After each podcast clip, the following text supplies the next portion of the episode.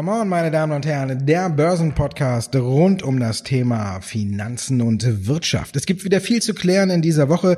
Der Handelskrieg ist im vollen Gange, aber vielleicht merkt man es gar nicht so, denn er hat sich mittlerweile auf eine andere Ebene verlagert. Es wird nicht mehr äh, via Twitter hier laut mit dem Säbel gerasselt, sondern jetzt sind andere Dinge, die äh, zum Beispiel hier für Unruhe sorgen. Wir haben es gesehen, am Montag sind die Märkte eingebrochen, nachdem äh, der Donald Trump äh, den nationalen Notstand gegen Telekom-Unternehmen ausgerufen hat und gerade da, um Huawei zu treffen. Andreas, haben wir eine ganz neue Ebene? Kriegt man es nicht mehr ganz so mit und man bekämpft sich jetzt auf ganz neuen Wegen? Ja, zumindest ist man an die heilige Kuh jetzt rangegangen. Die Technologieunternehmen waren ja in den letzten Jahren ganz maßgeblich dafür verantwortlich, dass eben die gute Performance insbesondere an den US-Aktienmärkten zustande gekommen ist. Deswegen hat man da immer so ein Seil oder so ein, so ein Rasierklingentanz um diese Branche gemacht, hat zwar immer wieder mit den Säbeln gerasselt, hat Sanktionen und Strafzölle und so weiter eben erhoben, aber eher so in dem Old Economy-Bereich. Zack, jetzt ist man im Endeffekt bei der New Economy angekommen, wenn man so will, bei den Technologiekonzernen. Huawei ist auf die Blacklist gesetzt worden und man hatte gar nicht damit so richtig gerechnet, was das eben für Auswirkungen hat. Und das ist interessant. Wir sehen also eine Verzahnung, nicht nur beim internationalen Handel, der jetzt ja sozusagen die Globalisierung aufgelöst werden soll und hier der Handelsprotektionismus, sondern jetzt hat man gedacht, man kann auch in die Technologiebranche reinschlagen. Der Bumerang flog zurück, hat auch relativ hart am Kopf getroffen, wie man es mitbekommen hat. Demzufolge ist dann Trump eben auch zurückgerudert, hat jetzt hier eine Schonfrist von drei Monaten für Huawei äh, eben gegeben, sodass die Unternehmen hier die Möglichkeit haben, zukünftig weiter mit dem Konzern arbeiten zu können. Aber es halten sich einige nicht dran, ziehen trotzdem die Notbremse. Ich habe vorhin gehört, ARM, der äh, britische Chiphersteller, hat ähm, die Zusammenarbeit mit Huawei zumindest erstmal pausieren lassen. Also man sieht, dass diese ganze Thematik weiter im Markt vorhanden ist. Ja, ist aber auch für mich so ein kleiner Tanz auf der Rasierklinge. Ne? Heute hat ja Donald Trump äh, wieder in die andere Richtung gerudert, hat ja auch gesagt, es könnten weitere äh, Unternehmen äh, auf diese schwarze Liste kommen. Und äh, wenn man sich jetzt mal die neuen Strafzölle anguckt, dann finde ich, das ist ein ganz gefährliches Spiel, was Trump hier betreibt. Nämlich, äh, wenn man guckt, äh, das Thema seltene Erden. Da ist China mit 80 Prozent, mit 70 Prozent der größte Produzent. Und natürlich alle Tech-Werte in den USA, die brauchen diese Rohstoffe, egal ob es für Drohnen, für Gewehre oder sonst was ist. Für die ganze Technologie hängt ein bisschen an diesem seidenen Faden seltene Erden ab. Und wenn man jetzt überlegt, dass China von seiner 70 Prozent der Welt des Weltvolumens produziert und davon 80 Prozent aber auch dann wieder in die USA exportiert, dann könnten die irgendwann sagen, pass mal auf, ihr macht hier mit Huawei äh, Unfug, jetzt äh, liefern wir euch keine seltene Erden mehr. Ich finde, China hat letztendlich unterm Strich vielleicht den größten Trumpf in diesem Handelskrieg in der Hand, weil die könnten zum auf einen Schlag vielleicht die halbe Technologiebranche ein bisschen lahmlegen, indem sie zum einen sagen, wir liefern euch nichts mehr, die müssen sich umgucken, müssen woanders die Rohstoffe besorgen. Da ist der Markt nicht so groß, die Preise würden explodieren. Also ich glaube, das würde einen riesen Rattenschwanz hinter sich herziehen, wenn China jetzt hier sagt, okay, seltene Erden für euch nicht mehr. Also von daher muss man mal gucken. Bislang hat ja China immer nur reagiert. Die haben ja nicht agiert.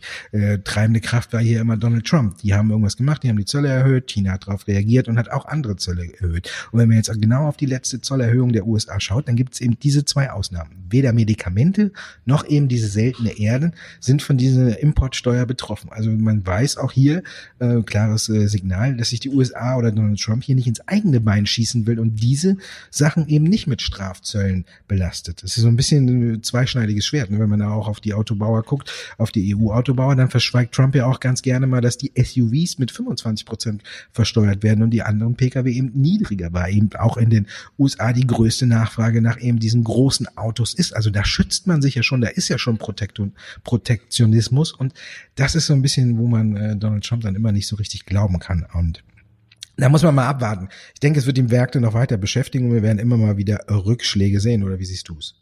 Ja, nee, sehe ich genauso. Du hast vollkommen recht. Im Endeffekt hat man hier die Büchse der Pandora aufgemacht.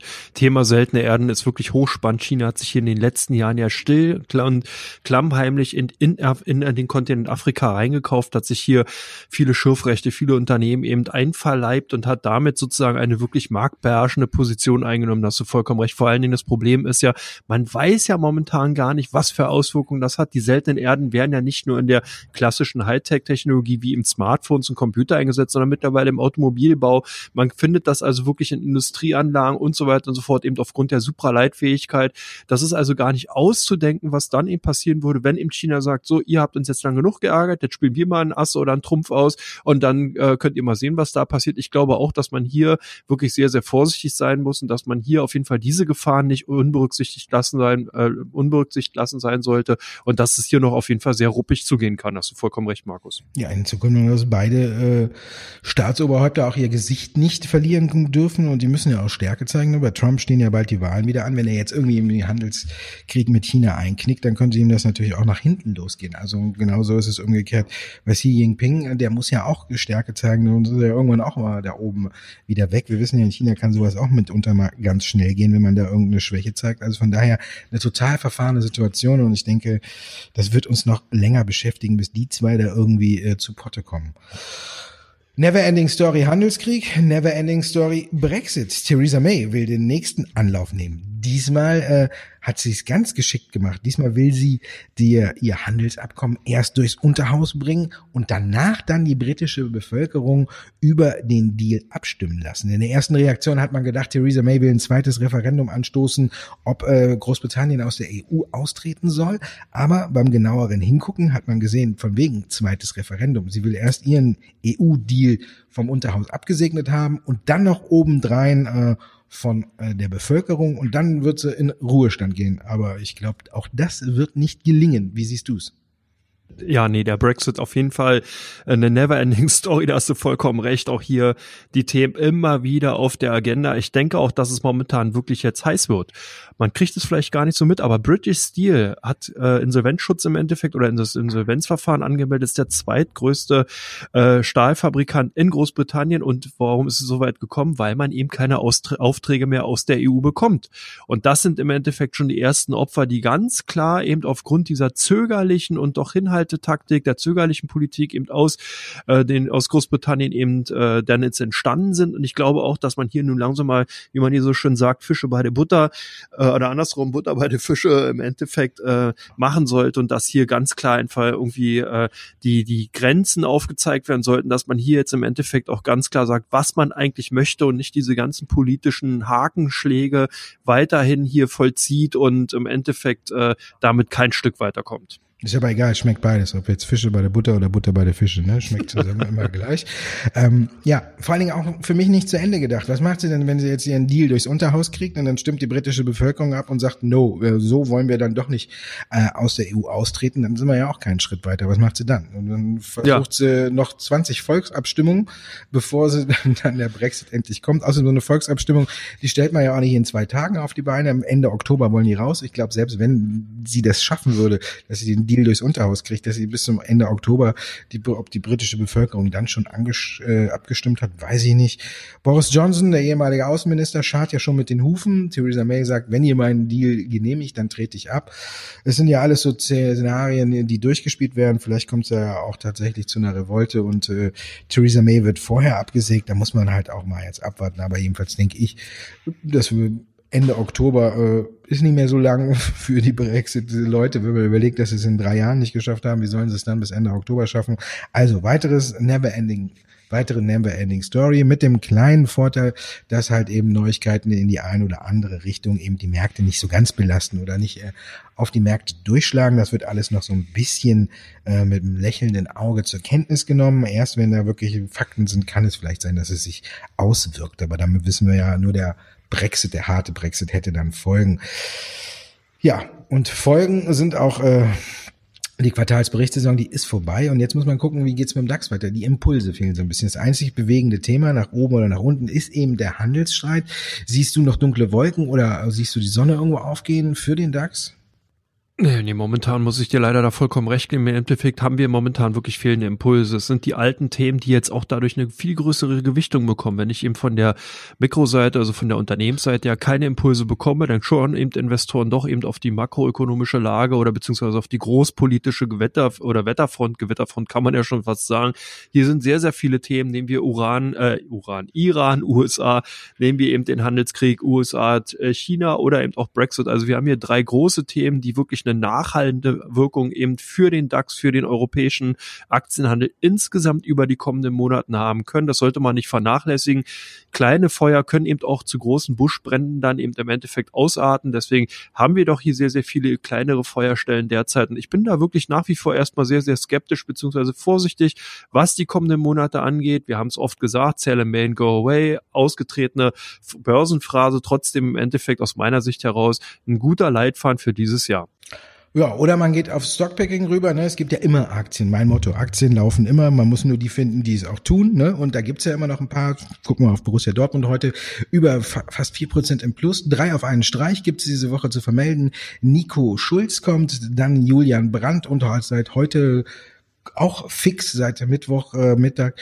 Ähm, Torgen Hazard 25,5 Millionen, Brandt um die 23 Millionen und Nico Schulz auch irgendwo in dem Bereich. Also die Ablösesumme von Pulisic ist in drei gute Spieler, drei, vor allen Dingen drei deutsche Nationalspieler investiert. Also Fantasie lebt wieder, Aktie läuft Richtung 10 Euro. Vielleicht gibt es ein neues Oldtimeheim, weil natürlich jetzt wieder spekuliert wird, dass auch Dortmund um die Meisterschaft mitspielen kann. Also es gibt immer wieder Aktien, die laufen. Man sollte jetzt nicht auf das große Ganze setzen, sondern jetzt auf diese kleinen Stories gucken. Und diese kleinen Stories, die beschäftigen uns natürlich natürlich auch im Teil 2 unseres Podcasts, denn hier geht es um Ihre Fragen, um Aktien und da kann man dann immer feststellen, laufen die oder laufen die nicht.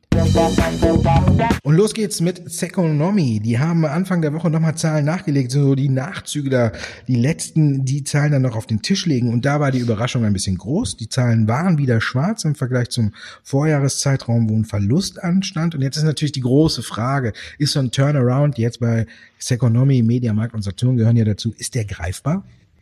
Ja, Markus, im Endeffekt hast du recht, man könnte es annehmen, aber leider denke ich mal, muss man hier vorsichtig, auch weiterhin vorsichtig sein. Man ist zwar zurückgekehrt in die Gewinnzone, aber wie ist das im Endeffekt entstanden? Ganz klar durch Kostenreduktion. Man hat also hier in der Verwaltung gespart. Man will eben auch den der, äh, Vorstandsgremium ihn verkleinern auf zwei Vorstände. Das sind alles Maßnahmen, die natürlich erstmal wirken und Effekte bringen, aber der Onlinehandel ist im Endeffekt zu schwach insgesamt. Man muss hier also gegen große Konkurrenten wie eBay, Amazon, Alibaba und Co. ankämpfen und da ist man einfach zu schlecht positioniert und wird es auch erstmal sein, es, da muss man eigentlich Geld in die Hand nehmen. Man muss genau den entgegengesetzten Weg gehen. Das haben nämlich die großen Konzerne auch gemacht. Die haben sozusagen investiert, haben dadurch die Marktanteile im Onlinehandel, im Technologiebereich eben, äh, also bei technologischen äh, Konsumartikeln im Endeffekt inne. Und da kann man eben sehr, sehr schlecht eben anstinken. Da kann man eben dann mit diesen großen Technik, äh, Supermärkten, die auch meistens in wirklich 1A-Lagen liegen, hat man eben die Kosten an der Backe in Form von diesen großen Verkaufsflächen.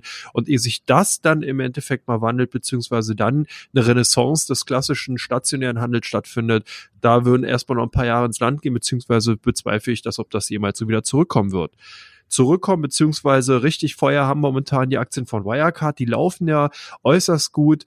Meinst du, dass die Financial Times Attacken jetzt verdaut sind oder kommt da noch was? Es kam ja schon wieder was. Vergangene Woche war ja wieder so ein Financial Times Artikel, wo man wieder darauf hingewiesen hatte, dass Wirecard im Großen und Ganzen eigentlich nur von drei Kunden äh, lebt und wenn einer davon abspringen würde, dann wäre es düster. Der hat schon keine Wirkung mehr entfaltet und man muss sagen, ich denke, dass die Attacken jetzt verdaut sind, die Anleger wieder Vertrauen gefasst haben. Die Zahlen sind auf dem Tisch. 2018 war jetzt äh, keine so große Überraschung ähm, erste Quartal 2019, jetzt im laufenden Jahr war, haben wir Rekorde gesehen. Also von daher, Wirecard macht fleißig weiter, vermeldet permanent neue Kooperationen. Hier heute auch wieder eine in Indien. Die Aktie die heute wieder über vier Prozent im Plus. Und man muss sagen, aus charttechnischer Sicht auch, wo viele Anleger ja darauf achten, die 200-Tage-Linie wurde von unten nach oben durchbrochen. Das ist natürlich auch ein neues Kaufsignal. Und da gibt es natürlich auch einige Handelssysteme, die computergesteuert sind, die auch genau auf sowas achten und dann eben auch drauf aufspringen. Kennt man ja, wenn man da gewisse Parameter setzt und das könnte die ganze Aufwärtsbewegung noch weiter unterstützen. Die Analysten sind nicht zurückgerudert. Deutsche Bank erst Anfang der Woche den Experten zu Wirecard gewechselt. Eine Dame hat übernommen und die hat auch direkt mal das Kursziel von 170 auf 200 Euro hochgesetzt. Also in dem Bereich, denke ich, werden wir die Aktie auch vielleicht Ende des Jahres sehen. Wir werden jetzt nach dem kurzen Zwischenspurt vielleicht auch nochmal Gewinnmitnahmen sehen, aber solange die Zahlen passen und alles wieder läuft, denke ich, dass hier Wirecard auf einem guten Weg ist, in diesem Jahr auch wieder zu den Top-Performern im DAX zu zählen. ThyssenKrupp ist dagegen der Top-Underperformer, schlechteste Wert seit Jahresanfang im deutschen Leitindex. Der Aufsichtsrat hat jetzt die neue Strategie abgesegnet. Es wird eine Holding, die Aufzugssparte soll an die Börse gebracht werden, zumindest ein Teil. Andere Teile sollen verschlankt werden. Es gibt Interesse, Interessenten. Krone will vielleicht äh, beim Aufzug einsteigen und alles. Also für dich der richtige Weg jetzt. Man hat sich ja nochmal quasi um 180 Grad gedreht, nachdem diese Fusion mit Tata eben gestorben ist. Ja, im Endeffekt musste das Management agieren. Ich finde es auch gut, dass man hier nicht wieder Monate oder Quartale ins Land ziehen lässt, sondern wirklich einen Plan B im Parat hatte, dass man eben nach der gescheiterten Funktion, beziehungsweise das heißt gescheitert nach der aufgegebenen Fusion in der Stahlbranche jetzt eben einen neuen Weg, dass man eben eine Strategie hat, die auch eben vom Aufsichtsrat abgesegnet worden ist. Man muss vorangehen. Man muss eben sehen, dass man die Kosten in dem Bereich im Stahlsektor in den Griff bekommt, dass man eben hier kleinere, schnellere Einheiten schaffen. Das kann man eben dadurch äh, be, be, bewirken, indem man eben zum Beispiel die, die Fahrstuhlsparte eben separiert und dann dahingehend wesentlich besser und fokussierter eben im Organ, im operativen Geschäft eben vorgehen kann.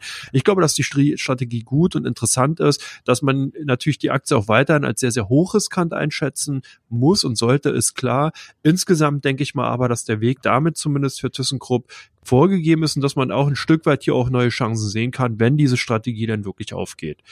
Eine interessante Strategie äh, hat das Land Hessen jetzt ähm, eingeschlagen. Man will sich hier von den alten Dieselstinkern, von den alten Zügen entfernen, hat einen Großauftrag an Alstom gegeben und will in Brennstoffzellenzüge ähm, da investieren, beziehungsweise die jetzt dann eben von Alstom bestellen. Eine interessante Strategie, wie ich finde. Brennstoffzellen-Thema hatten wir hier auch schon öfters mal in dem Podcast. Was denkst du denn darüber? Ist das ein Geheimtipp? Ja, könnte so ein kleiner Geheimtipp werden. Ne? Ich meine, Brennstoffzellen oder alles, was damit äh, gerade zu tun hat, egal ob es jetzt äh, Power Cell oder Nell oder Ballot Power ist, ähm, es läuft.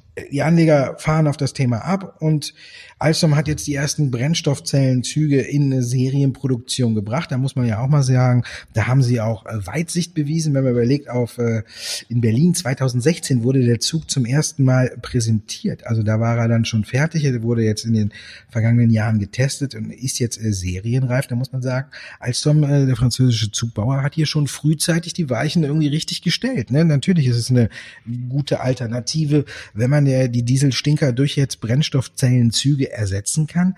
Und das Land Hessen, wie du auch schon richtig gesagt hast, hat ja direkt mal 27 Züge bestellt, um da im Nahverkehr äh, die Dieselloks aus den rauszuholen und legt dafür 500 Millionen Euro auf den Tisch. Also wenn da andere folgen und auch äh, diesen Weg einschlagen, jetzt nicht nur in Deutschland, gibt ja auch äh, vielleicht interessant auch eben äh, für Schweden oder für die ganzen Nordlichter da oben, die ja immer auf äh, mehr, immer mehr auf grüne Technologien setzen. Vielleicht kaufen die ja dann auch da mal Züge. Also ich denke, äh, Alstom, es könnte ja wirklich ein Geheimtipp werden, wenn sich hier weitere Anschlusskäufe oder weitere Bestellungen häufen, dann könnte das der Aktie richtig gut tun, wenn man guckt, vom Alltime High ist die ja meilenweit noch entfernt und äh, knabbert jetzt so ein bisschen an der Marke da von knapp 40 Euro. Und ähm, wenn sie darüber kommt, dann könnte es erstmal 45 Euro hochgehen und könnte schon was werden. Aber natürlich müssen dafür weitere Aufträge folgen. Aber Alstom hat schon mal auf sich aufmerksam gemacht, dass man eben auch in der Brennstofftechnik oder Brennstoffzellentechnologie zu Hause ist und hier auch die Züge machen kann. Dann kleine Hommage an Dieter Zetsche. Seine letzte HV heute, er ist abgetreten. Jetzt kommt ein neuer, bringt der neuen Schwung. Dieter Thatcher hat ihm ja warme Worte mit auf den Weg gegeben. Junge, du musst sparen und alles auf den Prüfstand stellen. Also der kann direkt mal die Ärmel hochkrempeln und richtig anfassen. Oder wie siehst du es?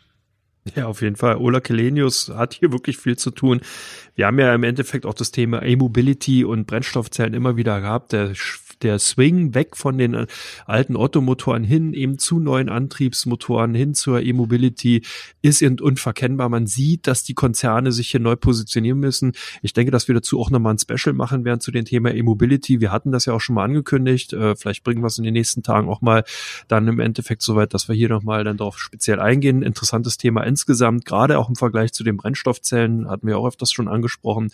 Also insgesamt hat der Daimler-Konzern hier wirklich noch sehr, sehr viele Hausaufgaben zu machen. Volkswagen ist für mich da ein Stück weit weiter. Man hat hier die Strategie wesentlich klarer kommuniziert. Bei Daimler ist man noch so ein bisschen zögerlich. Ich denke, ich bin auch gespannt, eben, was eben dann passiert, wenn eben äh, Herr Zetsche äh, sozusagen dann nicht mehr in dem Unternehmen ist und wenn dann eben der neue Mann das Ruder in die Hand nimmt, wie er sich dann eben präsentiert, wie eben hier die neue Strategie aussieht. Ich denke, es bleibt spannend und äh, sollte eben im Endeffekt auch noch die eine oder andere positive Nachricht hoffentlich für den Konzern dann bringen. Ja, und wenn wir dieses Special machen, können wir auch klären, ob eben Daimler, VW und BMW vielleicht auf dem Holzweg sind. Es gab äh, vergangene Woche eine Studie von der Uni Lancaster und die, die haben angeblich eine völlig neue Brennstoffzelle entwickelt, die kleiner ist, die wesentlich kostengünstiger ist und die natürlich mit dem größten Vorurteil in der Branche abrechnet. Äh, Laut dem Professor, der die Studie betreut hat, sagte, sie haben eine Brennstoffzelle entwickelt, die bis in der Spitze zu 2000 Kilometer ein Auto betreiben kann. Da muss ja jede Batteriezelle, die wir gerade in den E-Flitzern sehen, äh, ähm, Angst und Bange werden. Also wenn das tatsächlich in Serie geht, könnte das vielleicht nochmal die ganze Branche revolutionieren und auch die Autobauer zum Umdenken äh, animieren. Aber das klären wir einem Sonderpodcast. Suchen wir direkt fest, Ende der Woche. Ja, denke ja. Ne? Entweder oder wir machen es am Montag, wir gucken mal, wie wir es hinkriegen, aber ich denke, wir bereiten uns auf das Thema vor. Ich finde es auch hochspannend, da hast du vollkommen recht und wir sollten auf jeden Fall eine Ausgabe, Sonderausgabe dazu machen. Machen wir, meine Damen und Herren, Sie werden es rechtzeitig erfahren, wenn Sie rauskommen. Und wir kommen zu Teil drei und da kommt raus, welche Aktien bei OnVista gesucht werden und welche Aktien bei der Comdirect am meisten gehandelt werden. Und da ist die S&T AG bei euch heiß im Gespräch, Andreas. Was machen die Anleger? Kaufen oder verkaufen?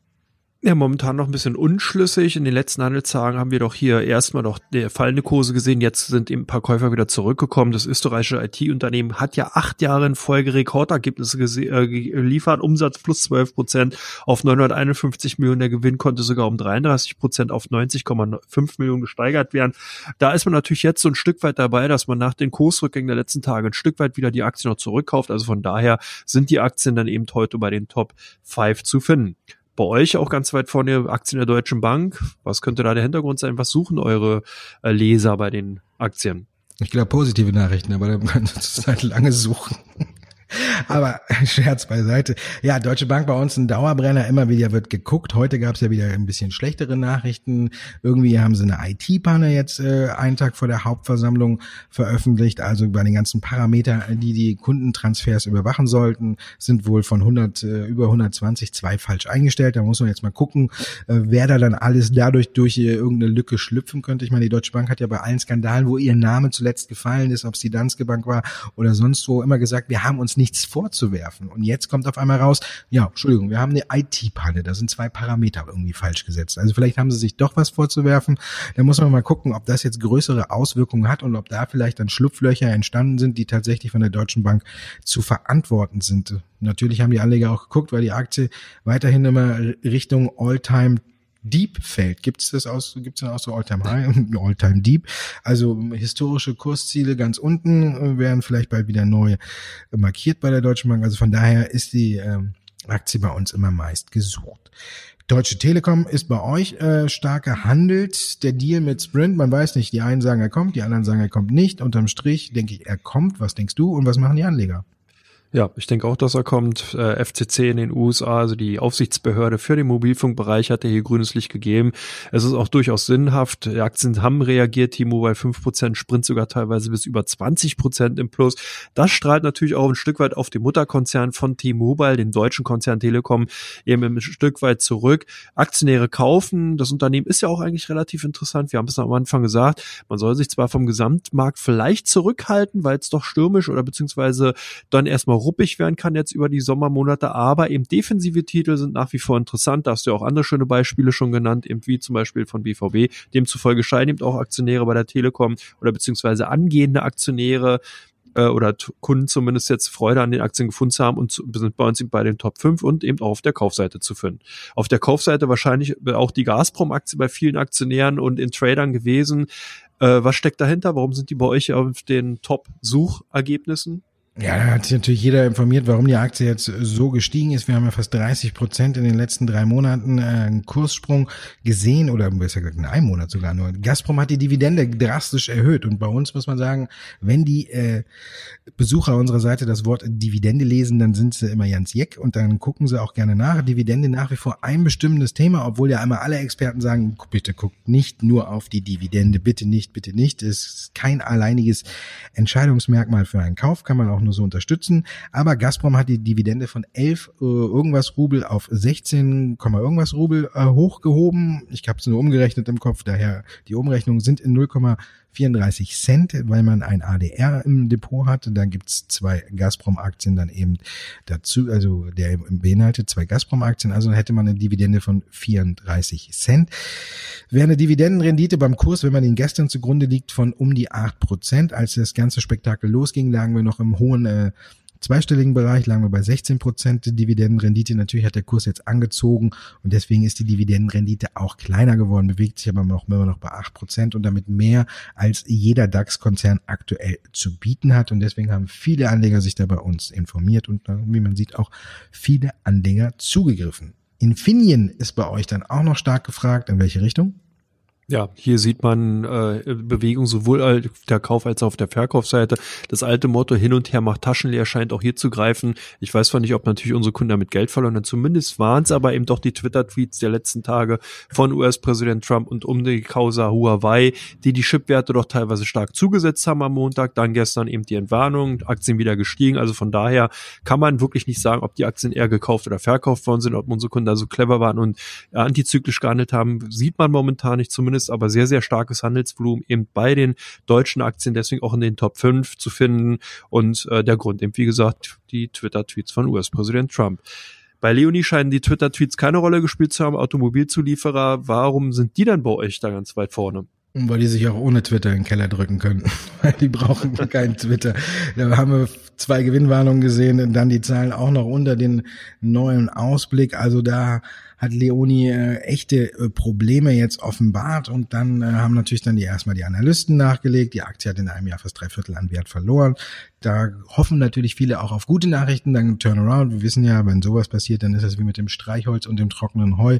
Aber ich glaube, Leoni ist davon noch weit entfernt. Anfang der Woche hat auch nochmal das Bankhaus Lampe draufgehauen, zum Verkauf geraten, Kursziel äh, drastisch runtergesenkt und dann noch die Angst vor einer Kapitalerhöhung, die Leoni brauchen könnte, in den Markt geworfen. Das alles macht natürlich nichts besser und deswegen, sie haben einen neuen Finanzvorstand jetzt geholt, Ingrid Jägering, also eine Finanzvorständin und mal gucken, ob die es vielleicht ein bisschen besser macht oder ob die für Ruhe sorgen kann. Aktuell haben die Anleger neben dem schlechten Zahlenwerk auch noch Angst vor einer Verwässerung durch eine Kapitalerhöhung und das ist natürlich ein Mix, der die Aktie weiter unter Druck setzen wird oder auch gerade unter Druck setzt. Und da muss man äh, sagen, da braucht jetzt keiner irgendwie auf einen Turnaround spekulieren, sondern da steht man am Seitenrand, glaube ich, erstmal Gold richtig.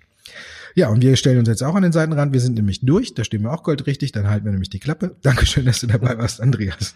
Ich danke dir, Markus. Ich denke auch, der Seitenrand ist manchmal gar nicht so verkehrt.